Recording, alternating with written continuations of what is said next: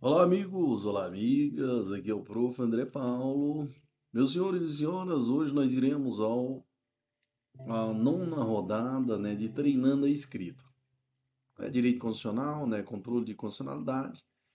E confesso a todos vocês, que aqui nós iremos responder uma questão de suma importância. E já começo falando sobre o governador do estado X, foi afastado do cargo por 180 dias por uma decisão monocrática proferida por ministro né, do STJ. Com medida cautelar em investigação por supostos crimes que teria sido praticado pelo governador.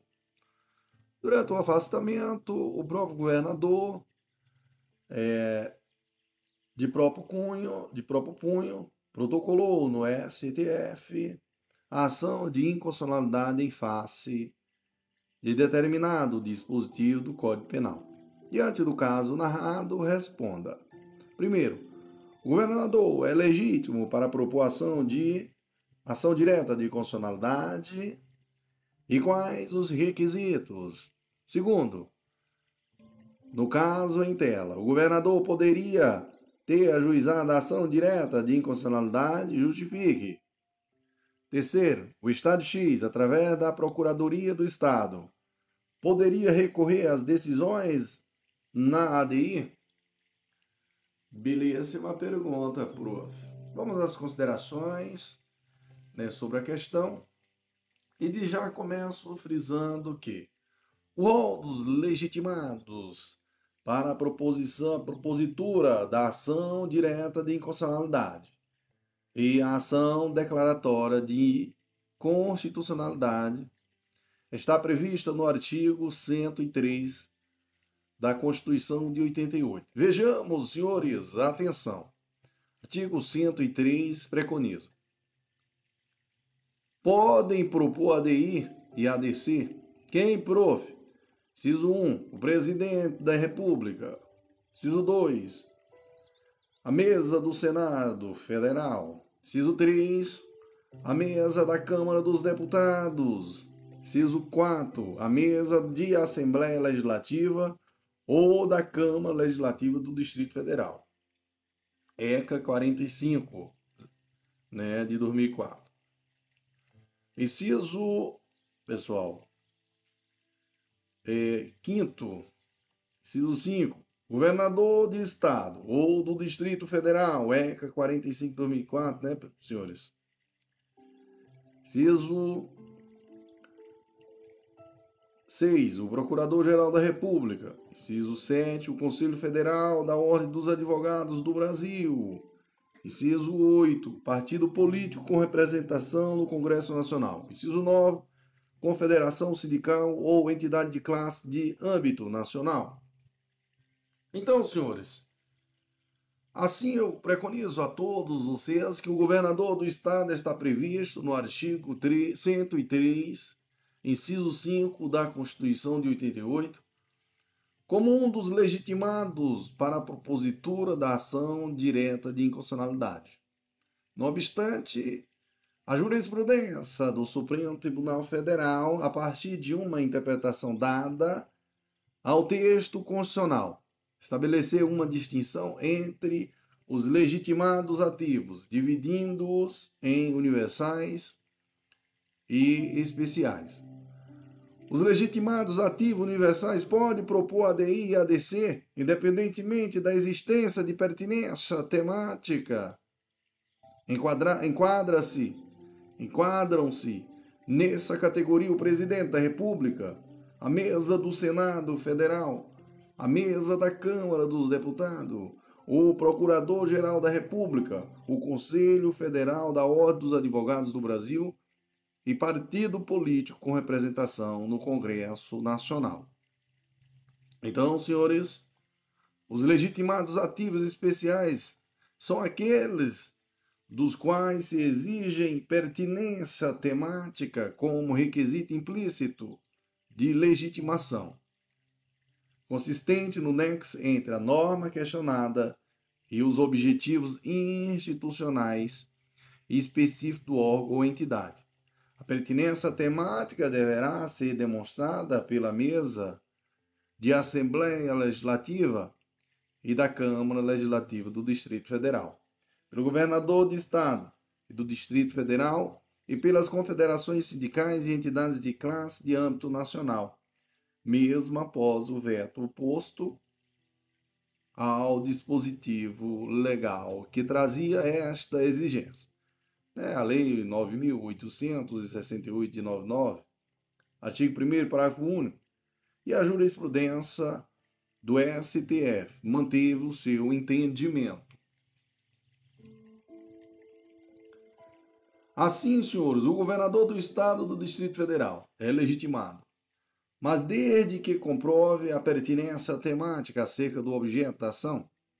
Ainda é importante mencionar que quando o governador do Estado propõe um ADI, não é necessário que a petição inicial esteja assinada por advogado, pois o governador e as demais autoridades e entidades previstas no artigo 103, inciso 1 a 7 da Constituição de 88 possui capacidade processual plena e capacidade postulatória, postulatória para ajuizarem a ADI.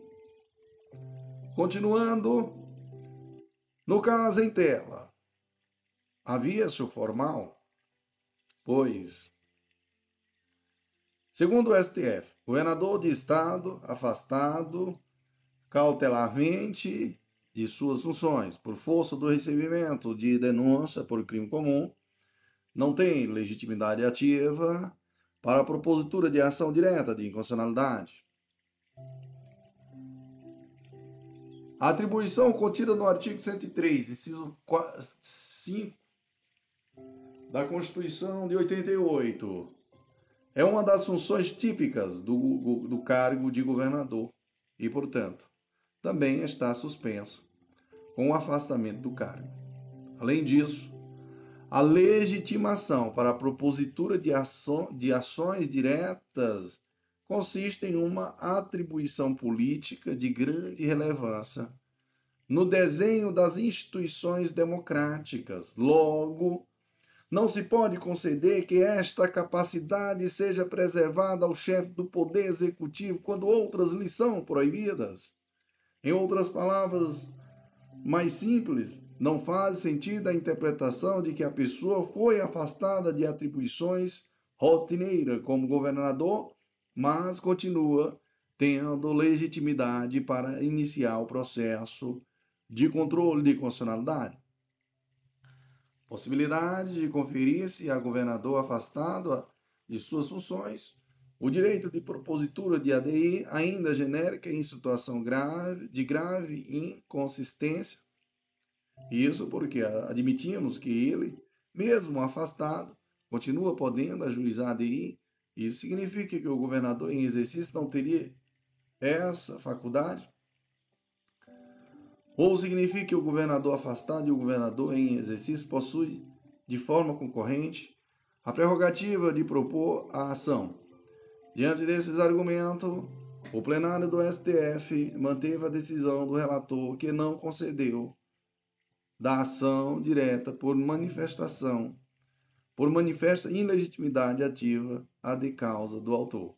Por fim, importante frisar que o Estado não poderia recorrer da decisão, isso porque a legitimidade recursal no controle concentrado é paralelo à legitimidade processual ativa, não se conferindo ao ente político a prerrogativa de recorrer das decisões tomadas pelo STF em sede de ação direta. Assim, o Estado-membro não dispõe de legitimidade para interpor recursos em sede de controle normativo abstrato, ainda que a ADI tenha sido ajuizada pelo respectivo governador. Senhores, a legitimidade para interpor qualquer recurso, neste, nestes casos, é do próprio governador, recolhido como legitimado pela o artigo 103 da Constituição de 88 e não do Estado-membro. Vejamos aqui, senhores. O Estado-membro não dispõe de legitimidade para interpor recurso em sede de controle normativo abstrato, ainda que a ação direta de inconstitucionalidade tenha sido ajuizado, ajuizada pela respectivo, pelo respectivo governador, a quem assista a prerrogativa legal de recorrer contra as decisões proferidas pelo relator da causa. Irmãos, atenção, irmãos! que o espelho aqui da prova agora da, da questão nós iremos é, sintetizar aqui bacaninha, tá? Então vamos lá, respondendo aqui a questão de forma bem resumida, de acordo com o espelho de resposta. Eu confesso para vocês que o governador do estado está o governador do estado está previsto que no artigo 103, inciso 5 da Constituição de 88 como um dos legitimados para a propositura da ação direta de inconstitucionalidade, tá? No entanto, como não é considerado legitimado universal, necessita comprovar pertinência temática entre o cargo e o objeto da ação. Beleza? Importante também mencionar que o governador, que quando o governador do estado propõe uma ADI, não é necessário que a petição inicial esteja assinada por advogado, pois o governador e as demais autoridades e entidades previstas no artigo 103 do artigo 103, inciso 1 a, 7 da Constituição de 88, possui capacidade processual plena e capacidade postulatória para ajuizar ADI. No caso em tela, há vício formal, tá? pois, segundo o STF, o governador de estado afastado cautelarmente de suas funções, por força do recebimento de denúncia por crime comum, não tem legitimidade ativa para a propositura de ação direta de inconstitucionalidade. Certo? A articulação contida no artigo 100, a atribuição contida no artigo 103, inciso 4 da Constituição de 88, é uma das funções típicas do, do, do cargo de governador e, portanto, também está suspensa com o afastamento do cargo, tá, pessoal? Ainda, eh, ainda eh, além disso, a legitimidade para a propositura de ações diretas consiste em uma atribuição política de grande relevância no desenho das instituições democráticas. Logo, não se pode é, conceder com esta capacidade, conceder que esta capacidade seja é, preservada ao chefe do poder executivo quando outras lhe são, lhe são proibidas. Em palavras mais simples, não há sentido a interpretação de que a pessoa foi afastada de atribuições rotineiras como governador, mas continua tendo legitimidade para iniciar o processo de controle de constitucionalidade. Por fim, importante frisar que o Estado não poderia recorrer da decisão, isso porque a legitimidade universal no controle concentrado é paralela à legitimidade processual ativa. Isso é ativa, não se, confer, não se conferindo ao ente político a prerrogativa de, de recorrer das decisões tomadas pelo STF em sede de ação direta. A legitimidade para interpor qualquer recurso, nesses casos, é do próprio governador. Lembrando aqui, se a gente for responder de, respondendo de acordo com. Para você pontuar, só bastava você, na primeira resposta, só colocar os legitimados né, ativos, né, pessoal? Quem são os legitimados ativos? Aí nós vamos lembrar o artigo 103, inciso 5 da Constituição de 38, comprovação da pertinência temática e desnecessário desnecessidade de advogado, né? capacidade postulatória. postulatória. A segunda pergunta, nós vamos falar que o governador do estado afastado cautelarmente de suas funções por força do recebimento de denúncia por crime comum não tem legitimidade ativa para a postura de ação direta de inconstitucionalidade. Atribuição típica do cargo.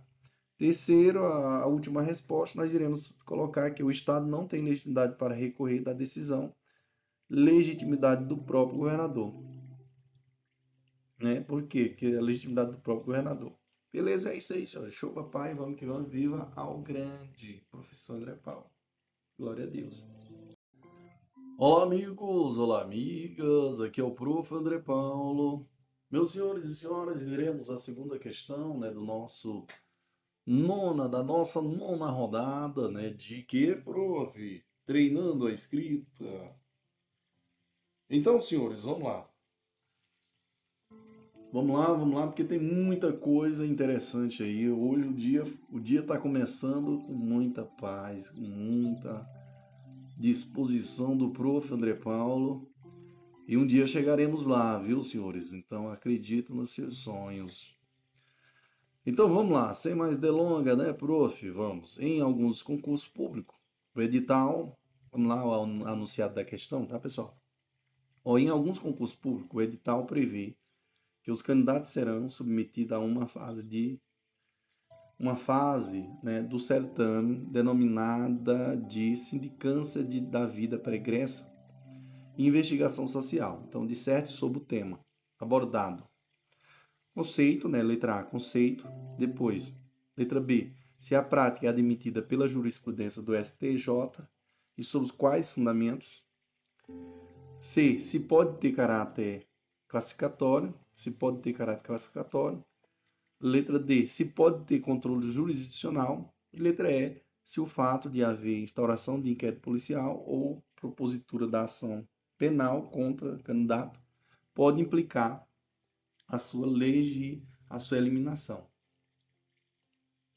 Irmãozinhos, vamos às considerações sobre a questão. De fato, em alguns concursos públicos, o edital ele prevê que os candidatos serão submetidos a uma fase do certame denominada de sindicância da vida pregressa e investigação social.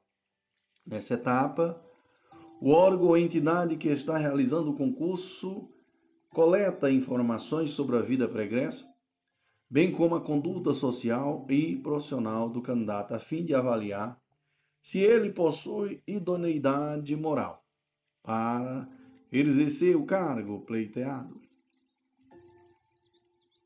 A investigação social, senhores, em, em concursos públicos é admitida pela jurisprudência do STJ. A jurisprudência em tese do STJ diz: a investigação social tem concursos públicos, além de servir à apuração de infrações e criminais, presta-se a avaliar a idoneidade moral e lisura daqueles que desejam ingressar nos quadros da administração pública. É importante ressaltar que a investigação social poderá ter caráter eliminatório, pois a maioria das leis que regem as carreiras prevê que um dos requisitos para que qualquer pessoa tome posse no cargo público é a idoneidade moral. Sendo provada a falta dessa condição, é juridicamente possível a eliminação do candidato. Outros fundamentos que podem ser invocados para justificar essa medida é o princípio constitucional da moralidade, artigo 37 da Constituição de 88. Aqui duas observações importantes. Primeiro, a investigação social não pode ter caráter classificatório, ou seja, não interfere na pontuação dos candidatos. Segundo, se o eliminado discordar dos critérios utilizados para a banca, poderá buscar auxílio do Poder Judiciário, que tem competência para analisar o ato de execução, né, aliás, o ato de exclusão do candidato quando houver flagrante é, quando houver é, flagrante ilegalidade ou descumprimento do edital. Ademais, cumpre destacar que a jurisprudência entende que o fato de haver instauração de inquérito policial ou propositura de ação penal contra o candidato por si só não pode implicar a sua eliminação. Isso porque a eliminação nessas circunstâncias, sem o necessário trânsito e julgado da, da, da, da condenação, violaria o princípio constitucional da presunção de inocência. Senhores, atenção. Atenção porque sem previsão constitucionalmente adequada e instituída por lei, não é legítima a cláusula de edital de concurso público que restrinja a participação do candidato pelo simples fato de responder a inquérito ou ação penal. Amém, irmão? Amém, prof. Que instigação, prof. Além do princípio da presunção de inocência. Artigo 5 Inciso é 57 da Constituição de 88. A tese é reforçada pelos princípios da liberdade profissional, artigo 5 inciso 8, e da ampla acessibilidade aos cargos públicos, artigo 37, inciso 1. Veja, artigo 5 vamos lá, inciso 8, não 8 não, 13. É livre o exercício de qualquer trabalho, ofício ou profissão, atendidas as qualificações profissionais que a lei estabelecer. Inciso 57. Ninguém será considerado culpado até o trânsito julgado de sentença penal condenatória. Artigo 37 da Constituição, né, senhores? Administração pública direta e indireta de qualquer dos poderes da União, dos Estados, do Distrito Federal e dos municípios obedecerão aos princípios de legalidade, pessoalidade, moralidade, publicidade e eficiência. E também ao seguinte, inciso 1, os cargos, empregos e funções públicas são acessíveis aos brasileiros que preencham os requisitos estabelecidos em lei, assim como aos estrangeiros na forma da lei. Diante do conflito entre a necessidade da idoneidade moral necessária e os princípios acima elencados, o ministro relator Luiz Barroso apresentou duas regras para a ponderação dos valores em todo em jogo, melhor dizendo, né? A ponderação dos valores em jogo e a determinação objetiva de idoneidade moral, quando aplicável ao ingresso no serviço público mediante concurso. Primeira regra, vamos lá, prof. Primeira regra é: só se pode eliminar o candidato se houver condenação definitiva, né, transitada e julgada, ou, pelo menos, a existência de condenação por ação colegiada. Exemplo, é, Tribunal de Justiça. Aplicando-se, por analogia, o que prevê a lei da ficha limpa. Né? A lei. É, são os critérios já. É, o critério que já foi aplicado, mesmo fora da seara penal. Segunda regra, senhores. É necessário que a necessidade de relação de incompatibilidade entre a natureza do crime e, a, e as atribuições do cargo então, a segunda regra é: é necessário que a necessidade de relação de incompatibilidade entre a natureza do crime e as atribuições do cargo. Nem toda condenação penal deve ter, por consequência direta e imediata, né, impedir alguém de se candidatar a concurso público. Entretanto, para concorrer a, a determinados cargos públicos, pela natureza deles, é possível, por meio de lei, a exigência de qualificações mais restritas e regidas ao candidato. Portanto, senhores, as carreiras da magistratura, das funções essenciais à justiça, Ministério Público, Advocacia Pública e Defensoria Pública é e, de, e da Segurança Pública. Irmão, o relator concluiu que, que a solução mediante o emprego dessas regras satisfaz o princípio da razoabilidade ou proporcionalidade, visto que é adequada, né? Primeiro é adequada, pois A restrição imposta se mostra idônea para proteger a moralidade administrativa. Segundo, não excessiva, uma vez que, após a, condena, a, condenação em segundo grau, a probabilidade de manutenção da condenação é muito grande. E a exigência de relação entre a infração e as atribuições do cargo mitiga a restrição.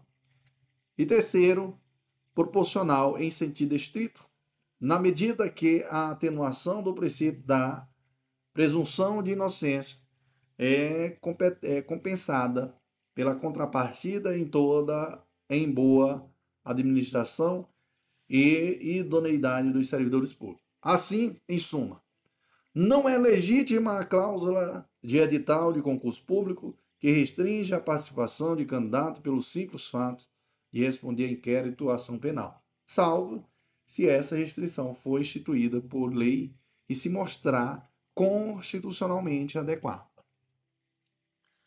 Iremos agora ao espelho, agora dar de resposta. Aqui o negócio aqui é gostoso, né, prof? Porque aqui a gente faz o comentário sobre a temática, né, de forma bem geral, e depois nós vamos é, especificando, resumindo, né, através do espelho de resposta. Glória a Deus, como Deus é maravilhoso, né, senhores? Senhores, aqui, ó, eu começo dizendo aqui, para responder aquelas perguntas, ah, eu começo dizendo para vocês que a investigação social em concurso público é admitida pela jurisprudência do STF. É importante aqui ressaltar que a investigação social poderá ter caráter eliminatório, pois a maioria das leis que regem as carreiras prevê que um dos requisitos para que para que qualquer pessoa tome posse no cargo público é a idoneidade moral.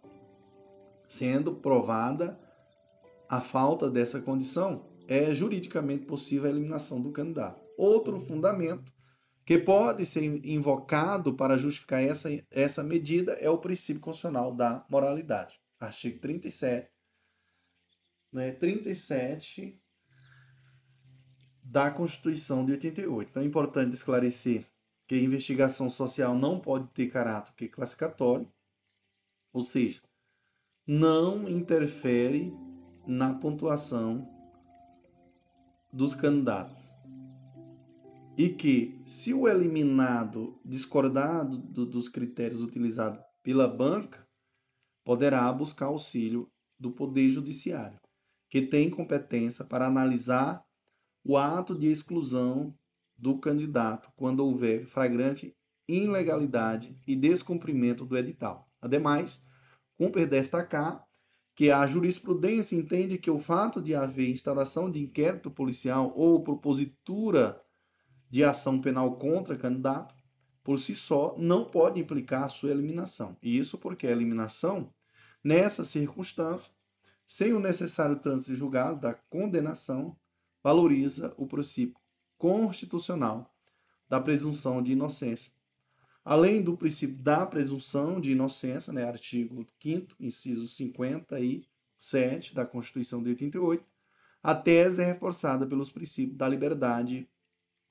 profissional, artigo 5 inciso 8, e da ampla acessibilidade aos cargos públicos.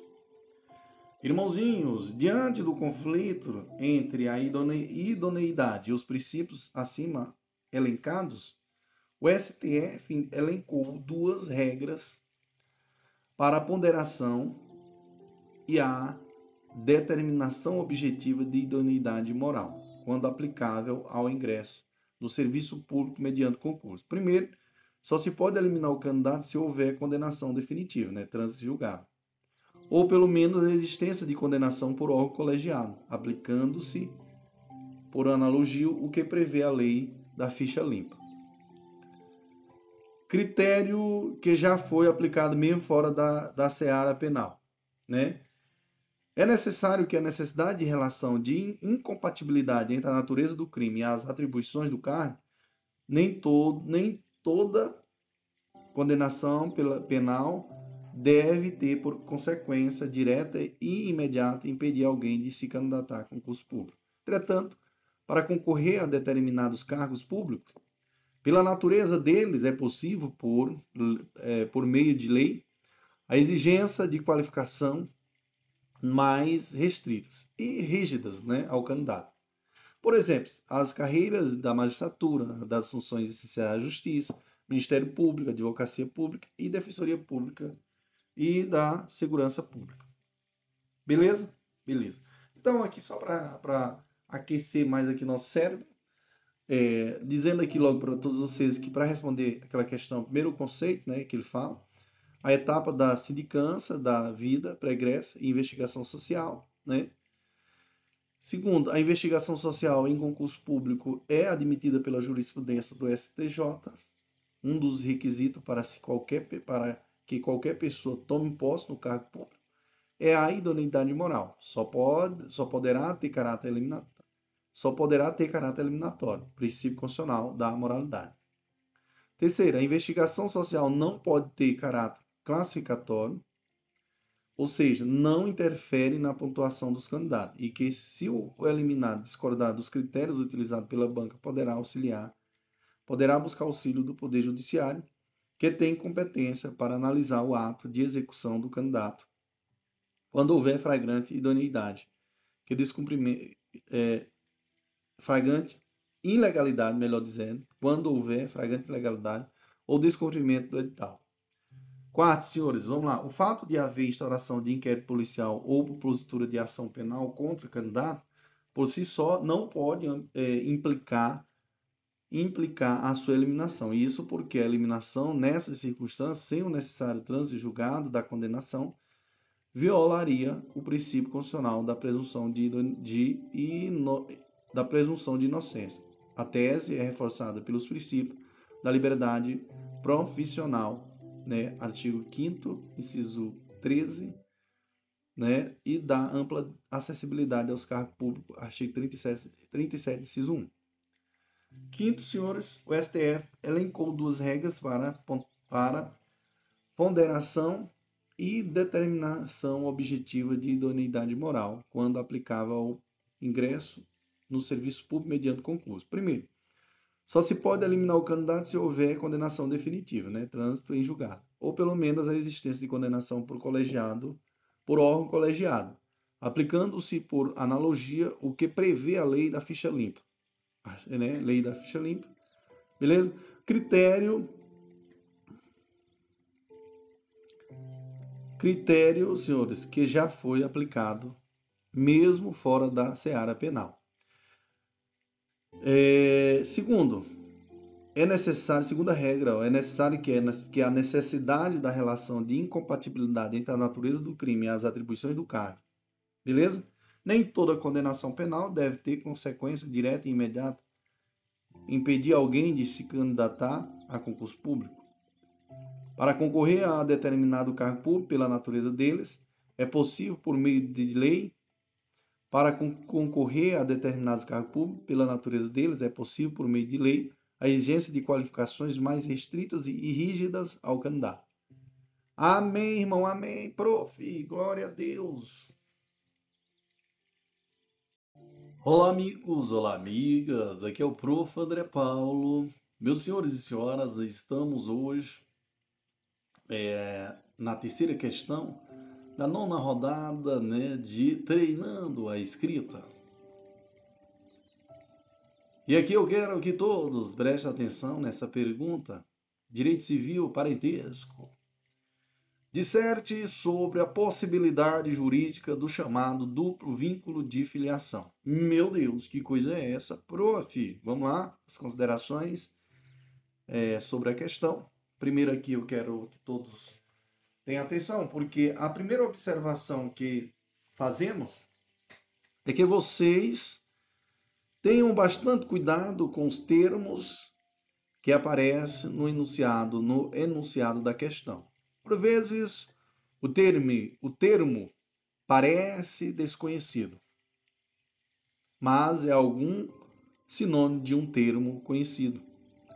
Assim, o chamado duplo vínculo de filiação nada mais é de que sinônimo da chamada multiparentabilidade ou, ou pluriparentabilidade.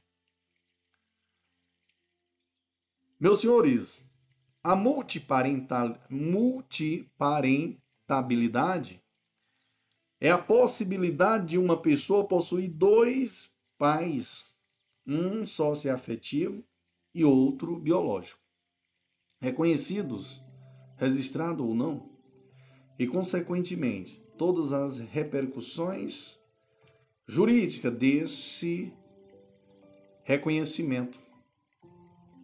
Entenderam aí, senhores? Veja o ensinamento de Maria Berenice da Silva. Não mais se pode dizer que alguém só pode ter um pai e uma mãe. Não mais se pode dizer que alguém só pode ter um pai e uma mãe. Agora é possível que pessoas tenham vários pais. Identificada a pluriparentalidade talidade, é necessário reconhecer a existência de múltiplos vínculos de filiação. Todos os pais devem assumir os encargos decorrentes do poder familiar, sendo que o filho desfruta de direitos com relação a todos. Não só no âmbito do direito das famílias, mas também em sede sucessória Amém, irmão? Amém, prof. Que esclarecedor. Em setembro de 2016, o Supremo Tribunal Federal, na oportunidade do julgamento do recurso X, firmou o seu entendimento, com repercussão geral, acerca do tema da multiparentalidade ou pluriparentalidade parentalidade. Veja a tese fixada. A paternidade socioafetiva, declarada ou não em registro público, não impede o reconhecimento do vínculo de filiação concomitante baseado na origem biológica, com os efeitos jurídicos próprios. Há pelo menos três fundamentos jurídicos que embasam a tese da multiparentalidade. Quais, prof? Primeiro, a dignidade da pessoa humana, prevista no artigo 1 inciso 3 da Constituição de 88, é classificada por alguns doutrinadores como sendo um sobre, sobre princípio, sobre princípio, porque atua sobre outros princípios. A dignidade da pessoa humana, ou melhor, a dignidade humana compreende o ser humano como um ser intelectual e moral, capaz de determinar-se e desenvolver-se em liberdade. No campo do direito da família, a dignidade da pessoa humana confere ao indivíduo a possibilidade de que ele escolha o, o, o formato de família que ele quiser de acordo com as suas relações afetivas interpessoais, mesmo que elas não estejam previstas em lei. Segundo, fundamento jurídico que embasa a tese da multiparentalidade, senhores. O chamado direito à busca da felicidade está diretamente está estritamente ligado à dignidade da pessoa humana Alguns dizem que ele deriva deste subprincípio, e outros afirmam ele é o próprio cerne núcleo, né, melhor dizendo, da dignidade da pessoa humana. A origem histórica do direito à busca da felicidade está em 4 de julho de 1776, na Filadélfia, Pensilvânia, né? quando foi publicado a Declaração de Independência dos Estados Unidos da América. Em seu preâmbulo, o documento exibe a seguinte frase, atribuída a Thomas Jefferson: Consideramos essas verdades como evidentes por si mesmas, que todos os homens são criados iguais, dotados pelo Criador de certos direitos inalienáveis. que entre estes estão a vida, a liberdade e a busca da felicidade. O direito à busca da felicidade faz com que o indivíduo seja o centro do ordenamento jurídico político, que deverá reconhecer que ele tem a capacidade de autodeterminação, de autossuficiência e a liberdade de escolher seus próprios objetivos. O Estado deve atuar para garantir que essas capacidades próprias sejam respeitadas. O ministro Luiz Fux narra que a primeira vez em que a Suprema Corte dos Estados Unidos reconheceu a força normativa do direito à busca da felicidade foi no caso May versus Nebraska.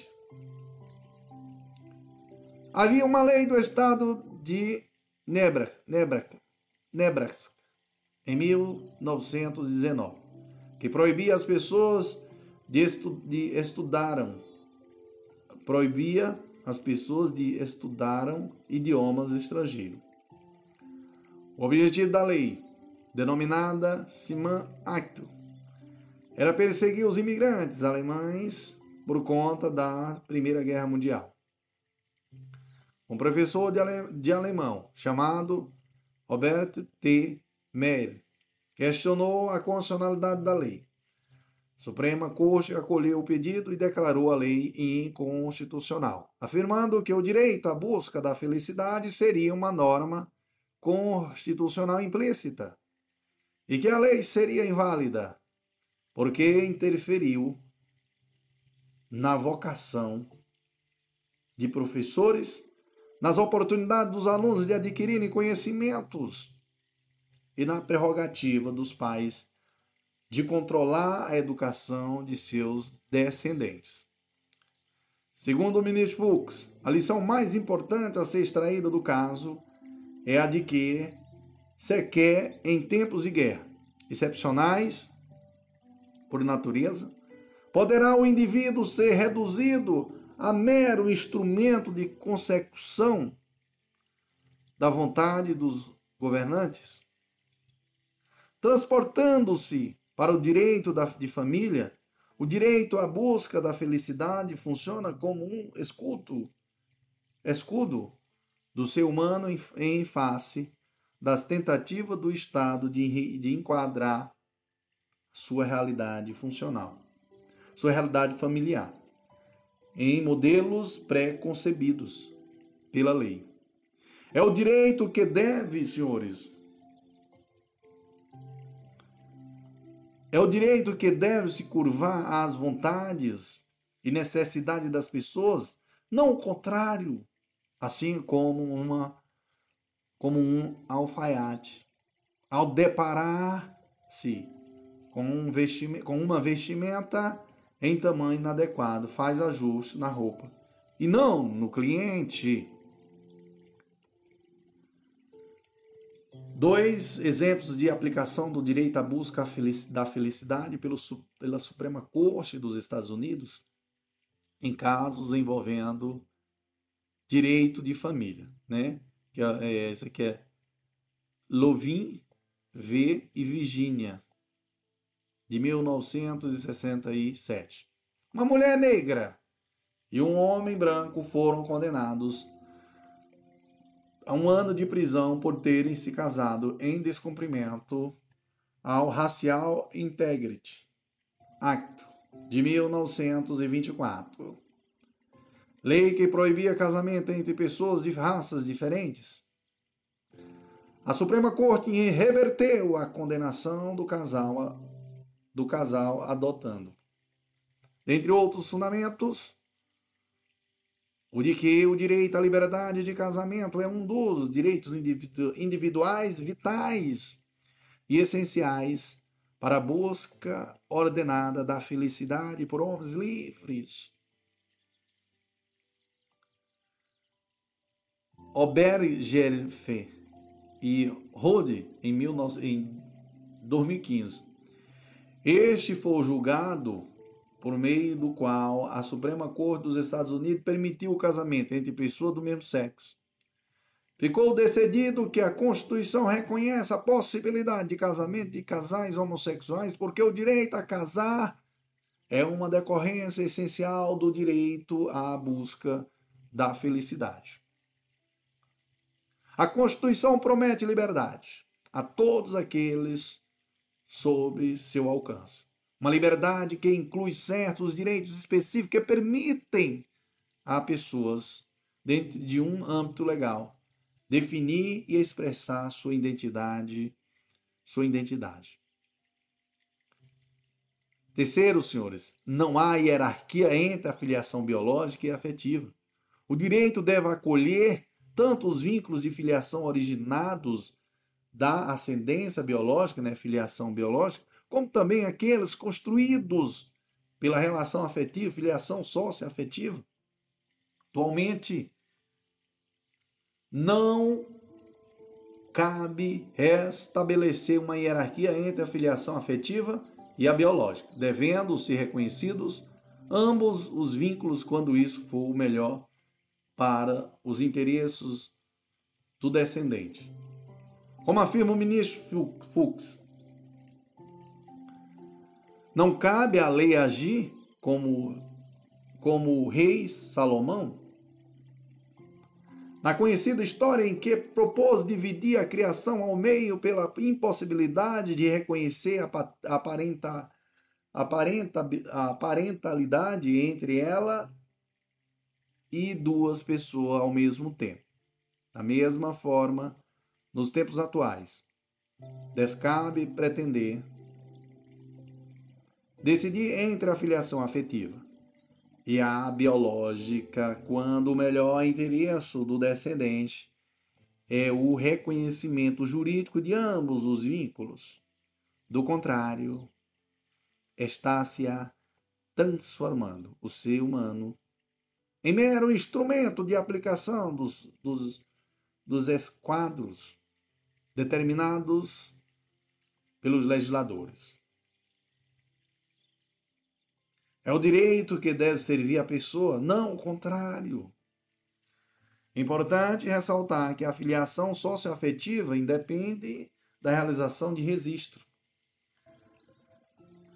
bastando a consolidação do vínculo afetivo entre as partes ao longo do tempo, como ocorre nos casos de posse do Estado de filho. Assim, a adoção a brasileira é uma das formas de ocorrer a filiação socioafetiva. Mas esta poderá se dar mesmo sem que o pai socioafetiva tenha registrado o filho. Ademais, é importante mencionar que é possível a obrigação alimentícia na multiparentalidade em face dos dois legitimados passivos, pai biológico e pai socioafetivo. Nas palavras de Pablo Estorzi, Gagliano e Rodolfo Pamplona, filho. Na mesma linha, a fixação da pensão alimentícia, observado por, óbvio, né? O princípio da proporcionalidade e o binômio necessidade vezes capacidade. Poderá levar em conta os dois legitimados, passivos.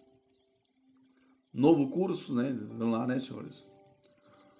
E outro sim, é possível obrigações sucessórias na multiparentalidade em face dos dois é, legitimados, né, senhores? Passivo, pai, biológico e pai sócio afetivo. Veja aqui, o anunciado aqui. Enunciado 632 da oitava jornada de direito civil. Nos casos de reconhecimento de multiparentalidade paterna ou materna, o filho terá direito à participação na herança de todos os ascendentes reconhecidos. Enunciado 642 da oitava jornada de direito civil. Nas hipóteses de multiparentalidade, havendo o falecimento do descendente, com o chamamento de seus ascendentes à, su à sucessão legítima, se houver igualdade em grau e diversidade em linha entre os ascendentes convocados. A herdar, a herança deverá ser dividida, dividida em tantas linhas quanto sejam os genitores. Por fim, é importante ressaltar que o Conselho Nacional de Justiça editou o provimento 63, admitindo a parentalidade sócio-afetiva e a multiparentalidade, especificamente no artigo 14 desse provimento 63, 2017 CNJ. Temos o tema da multiparentalidade tratada. Artigo 14. O reconhecimento da paternidade ou maternidade socioafetiva somente poderá ser realizada, realizado de forma unilateral e não implicará o registro de mais de dois ou mais de dois pais e de duas mães no campo de filiação no, no assento de nascimento. Em uma primeira leitura, o teor do artigo 14 pode gerar dúvidas após muitas dúvidas existentes nos âmbitos doutrinário e registral. Estou esclarecer pelo, pelo então Corregedor-Geral de Justiça, ministro João Otávio de Noronha, que a multiparentalidade está limitada a quatro pais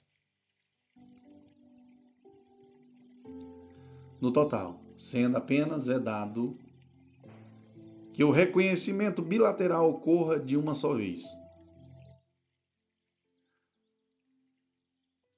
Então, senhores, é, doutrina e jurisprudência, portanto, a multiparentalidade pode ser reconhecida no cartório e existe civil nos termos do provimento 63. Vamos aqui ao espelho da questão, né, senhores? Aqui, lembrando que o duplo vínculo de filiação é, ou multiparentalidade é a possibilidade de uma pessoa possuir dois pais, né, um socioafetivo e outro biológico, reconhecidos, registrados ou não, e consequentemente todas as repercussões jurídicas desse reconhecimento. Beleza?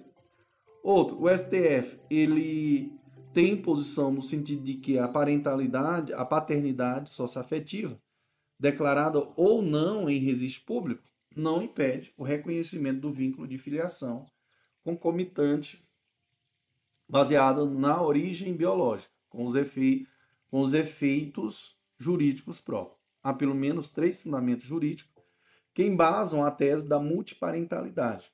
Primeiro, o princípio da dignidade da pessoa humana, como sobre princípio, conferindo ao indivíduo a possibilidade de que ele escolha o formato de família que ele quiser, de acordo com as suas relações afetivas interpessoais, mesmo que elas não sejam previstas em lei.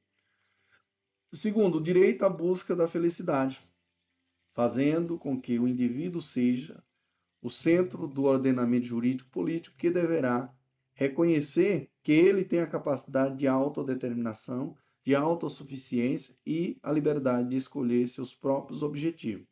Terceiro, não há hierarquia entre a filiação biológica e afetiva, razão pela qual o direito deve acolher tanto os vínculos de filiação originados da ascendência biológica, né, filiação biológica, como também aqueles construídos pela relação afetiva, né, filiação socioafetiva, não cabendo estabelecer uma hierarquia entre a filiação afetiva e biológica, devendo ser reconhecidos ambos os vínculos quando isso for melhor para os interesses do ascendente. Importante ressaltar que a filiação socioafetiva independe de, da realização de registro, bastando a consolidação do vínculo afetivo entre as partes ao longo do tempo como ocorre nos casos de posse de estado de filho. Assim, a adoção à brasileira é uma das formas de ocorrer a filiação socioafetiva, mas esta pode se dar mesmo sem que o pai sócio-afetivo tenha registrado o filho. Ademais, importante mencionar que é possível a obrigação alimentícia na multiparentalidade, em face dos dois legitimados passivos, pai biológico e pai sócio-afetivo. Outro sim, é possível obrigação é, sucessória na multiparentalidade, né, em face dos dois legitimados passivos, pai biológico e pai sócio afetivo. Fazendo aqui uma síntese, aqui, resumindo aqui o, é, o teor da questão, primeiro você ia responder, dizer, falar sobre o duplo vínculo de falar sobre o conceito de duplo vínculo, né, de filiação ou multiparentalidade, né? Segundo, ia falar sobre a posição do STF. O STF tem posição no sentido de que a paternidade socioafetiva, declarada ou não em registro público, não impede o reconhecimento do vínculo de filiação concomitante baseado na origem biológica com os efeitos jurídicos próprios. Terceiro, falar dos fundamentos, né, que é o princípio da dignidade da pessoa humana, que é a busca da felicidade, a ausência de hierarquia entre a filiação biológica e a afetiva. Quarto, a filiação socioafetiva independe da realização de registro, bastando a consolidação do vínculo afetivo entre as partes ao longo do tempo, como ocorre nos casos de posse do estado de filho. Quinto, é possível a obrigação alimentícia na multiparentalidade, assim como a obrigação sucessória. Meu Deus, show papai, finalizando aí a nona rodada, que como Deus é maravilhoso, né, pessoal? Show papai, vamos que vamos. Viva o prof. André Paulo. Em breve iremos chegar lá em nome do Senhor Jesus.